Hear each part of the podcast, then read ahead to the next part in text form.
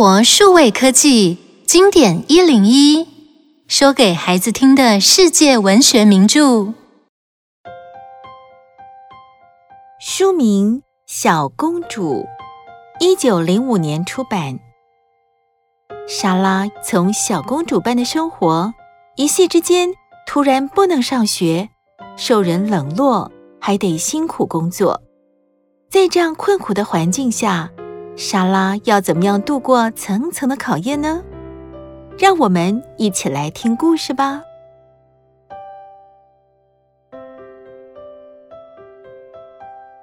莎拉是英国人，但是她从小在印度长大，一直到七岁那年，爸爸带她回英国念书。在一个雾蒙蒙的冬日早晨，七岁的莎拉。倚着爸爸的手臂，坐在马车里，望着窗外发呆。马车在一栋大房子前面停了下来。爸爸，就是这里了吗？是的，亲爱的，你得留在伦敦念书。但是我答应你，我会很快回来，而且永远不再离开你。莎拉点点头。乖乖地跟着他爸爸走进学校里，和密肯校长见面。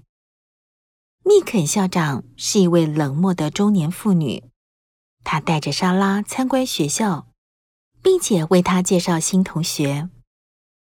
莎拉穿着昂贵的丝质衣服，缀着漂亮的花边，很有礼貌地跟大家打招呼。同学们都赞叹她漂亮又有礼貌。一点富家小姐的架子都没有。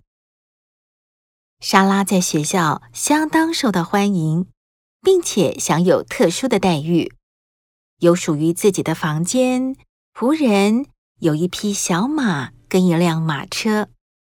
她也常常邀请同学到她的房间喝茶聊天。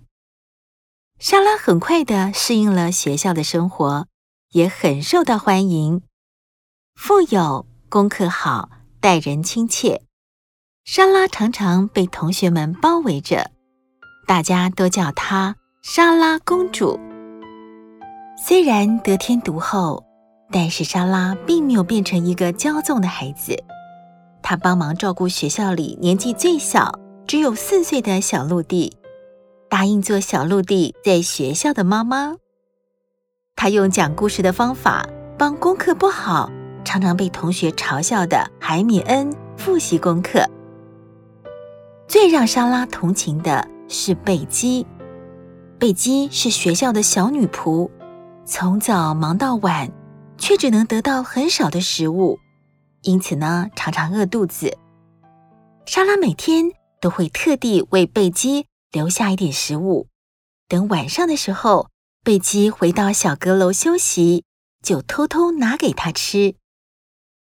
当贝基被骂或者心情不好的时候，莎拉也会叫贝基到她的房间去，讲好听的故事给他听，并且安慰鼓励他。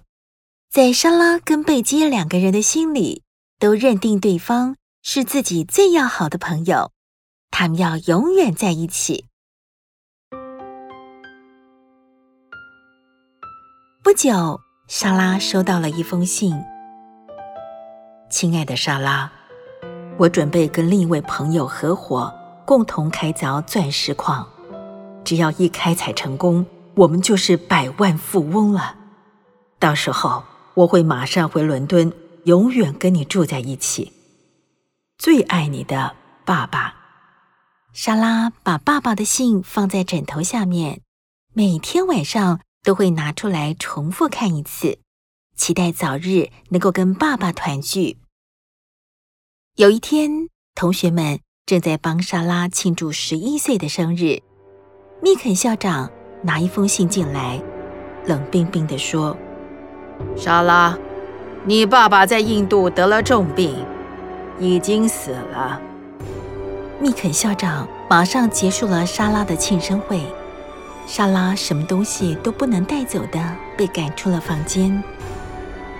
莎拉被赶到阁楼上的小房间。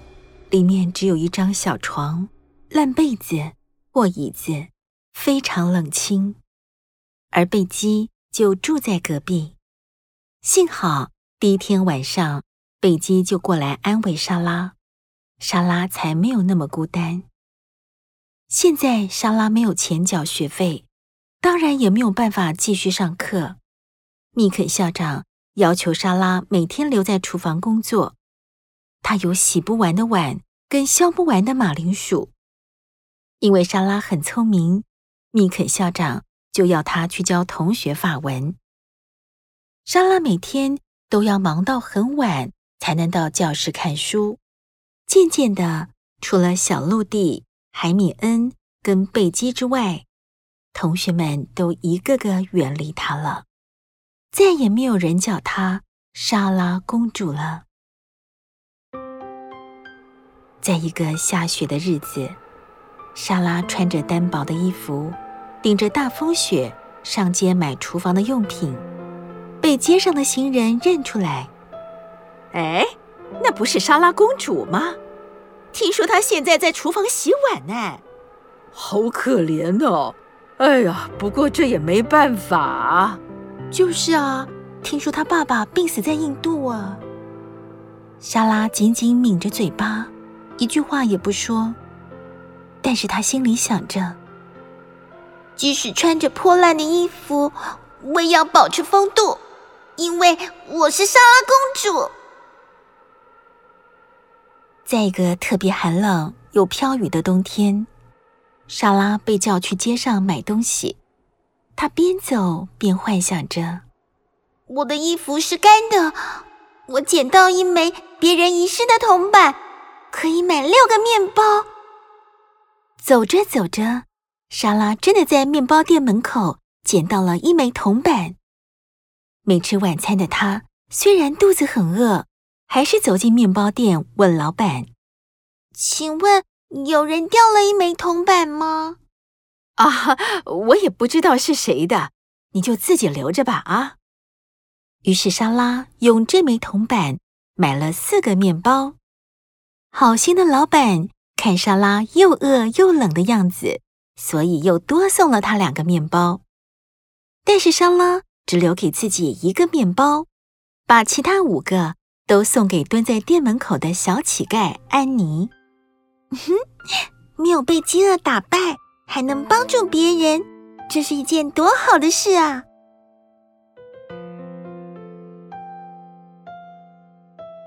阁楼的小窗是莎拉最喜欢的地方，她喜欢站在窗前看着外面的蓝天。有一天，他从窗口往外面望，发现隔壁的大房子搬来一位有钱的新邻居，货车上全都是贵重的东西。当天晚上，贝基告诉他，隔壁搬来了一位从印度回来的老绅士和一位印度仆人。第二天，莎拉果然看到一位印度仆人抱着一只小猴子，站在隔壁阁楼的窗前。莎拉正想跟他打招呼的时候，猴子突然越过屋顶，向莎拉跳过来。印度仆人追了过来，莎拉把猴子还给他，并且愉快地跟他交谈起来。仆人回去以后，把莎拉的事情说给主人听。老绅士觉得很好奇，这个会说印度话的小女孩很像他死去好朋友的女儿，于是。他吩咐他的仆人，趁着莎拉睡着了以后，带几本书跟好吃的食物送到莎拉的房间，并且留下了一张纸条，送给阁楼上的可爱小女孩，一个朋友送的。这天晚上，莎拉又被处罚，一天都不准吃饭，所以在睡觉前。莎拉发挥她的想象力，她想象桌上有热腾腾的饭菜，壁炉里燃烧着火，身上盖着厚厚的棉被。想着想着，莎拉就睡着了。当莎拉早上醒来，看见礼物还有字条，简直不敢相信，睡前的想象居然变成真的了。他高兴的大叫：“贝基，贝基，呵呵，快来啊！”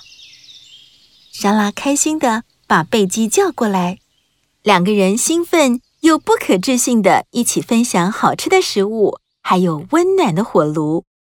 嗯，是谁送的礼物啊？一个朋友。嗯，会是谁呢？接下来几天，莎拉的脑里一直围绕着这些问题，却一直找不到答案。而指明送给阁楼少女的礼物越来越多。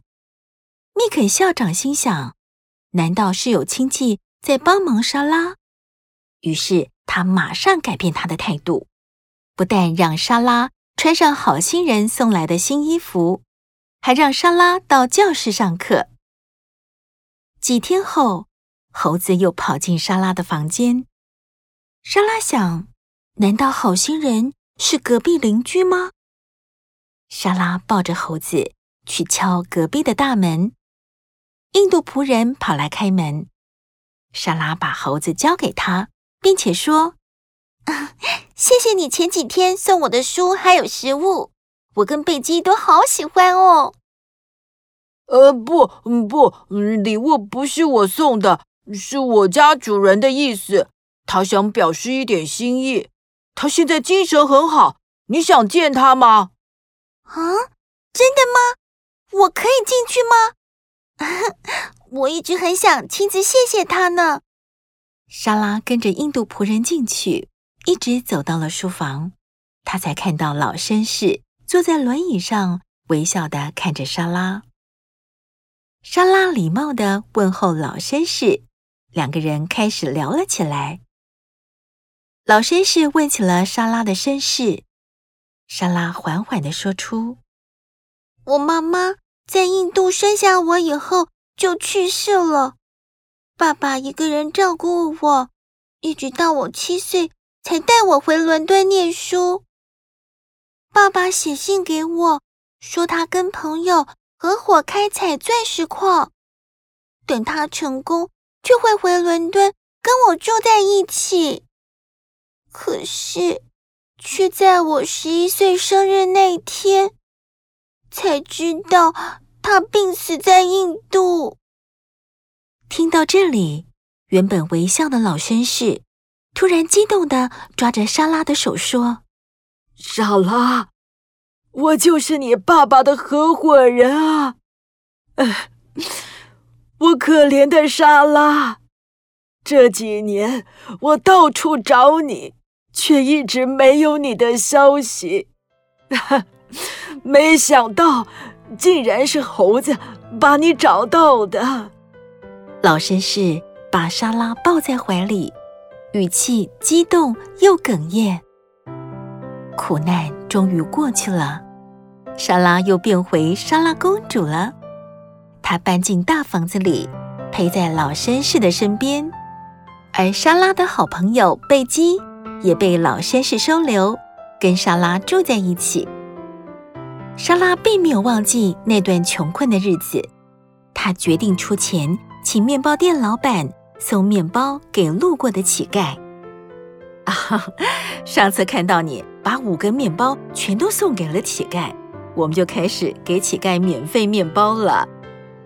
莎拉很高兴，她还是决定要赞助面包店，因为这样就可以帮助更多的人。面包店的老板也决定收留小乞丐安妮，让她在店里当学徒。莎拉又变成大家眼中的莎拉公主，但是她并没有忘记那段困苦的日子。现在的莎拉公主。比以前更关心，更想帮助那些穷困的人们。